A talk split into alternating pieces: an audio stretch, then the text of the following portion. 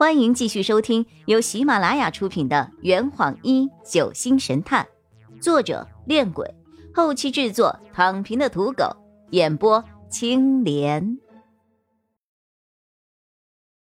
第二百五十五章：亚洲赌王。上古市中心商业经济区，与银座相连的星光大厦中，各层是烟雾缭绕。骰子、牌九、麻将、扑克的声音此起彼伏，在这里，很多人一夜暴富，但也有很多人倾家荡产。赌博，一个让资本家破釜沉舟，让投机者孤注一掷，让穷人飞黄腾达的事物。它就像是一张蜘蛛网，将所有人的钱越缠越紧。让每一个扑火的飞蛾都奋不顾身的往上跳。有人说，赌博就像高考，后者靠的是努力，前者靠的是运气。但就是这种能够让任何人一夜暴富的运气，令他格外具有魅力。这里是上古市唯一的合法赌场——快活林，它的存在。只有一个原因，它的主人做的是官方的买卖。如果说赌博是一种毒品，那么它的主人就是一朵罂粟花。此刻，这朵罂粟花正优雅地坐在赌桌旁，邪魅的笑容毫无保留地印在了面前摆好的三张牌面上。他被女人们称为“罂粟男”。被业内人称为亚洲赌王，他拥有世界上最强的监控组织，罗织了社会上最大的情报网。他的笑容就像是毒品，一年四季从不间断。不了解他的人，只知道他叫苏木，但认识他的人都畏惧他那令人闻风丧胆的代号——天珠。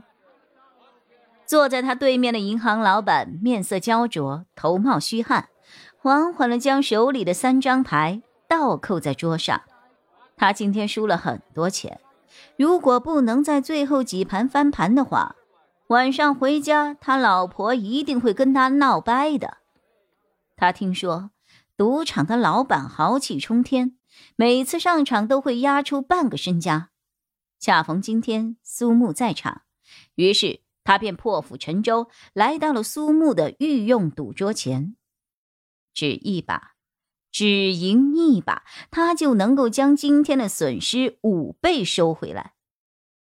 按着倒扣在桌上的生死攸关的三张牌，他深吸了一口气，右手一甩，将桌上的两堆筹码推了出去。苏木微微露齿，轻轻的挥了挥手。身旁的服务员立刻将四堆筹码也放进了筐箱内。银行老板咽了口唾沫，苏木只跟不开，令他心中是焦虑了不少啊。加之对方一直露出狐狸一般的笑容，这更加增添了他心中的紧张感。然而，苏木早已看穿了他的心思，于是以诱惑般的语言说道。哈哈哈，阁下既然担心，那不如我们先开一张，如何呀？银行老板心虚的点了点头。荷官帮二位老板打开了他们身前最左侧的纸牌，看到牌面后，银行老板暂时松了口气。他们俩的第一张牌的点数相同，都是九点。银行老板的牌是黑桃九，苏木的则是梅花九。干！银行老板呼出了一口气，又把砝码往线内推了四堆。哈哈，加注。苏木依旧面不改色，他身边的服务生又往线筐内放了八堆筹码。银行老板抿了抿嘴，紧张的情绪又上来了。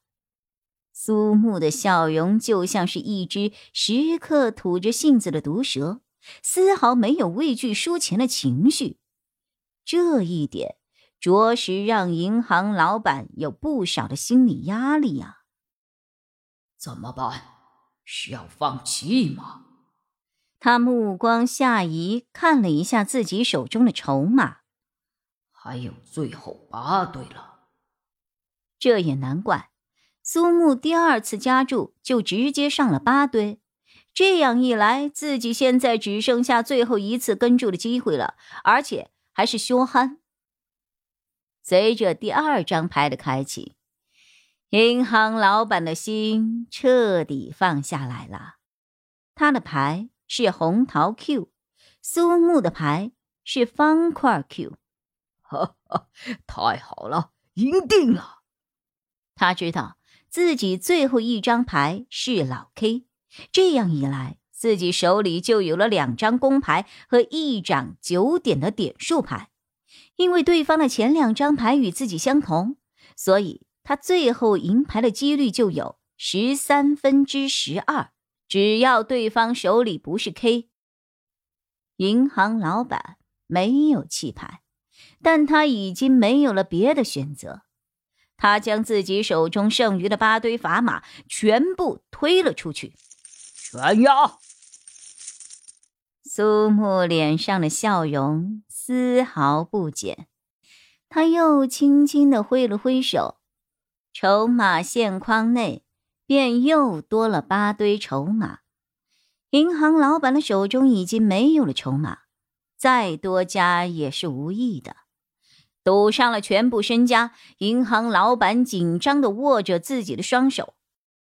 当荷官将银行老板面前的最后一张牌翻开的时候，围观的群众倒吸了一口凉气。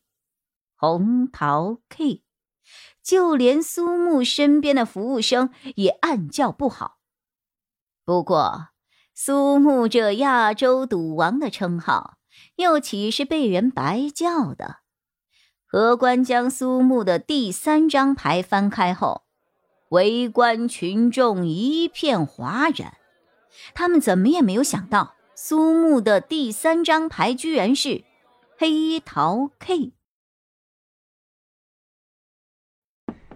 这坛已经喝完了，呵 你猜出凶手是谁了吗？啊，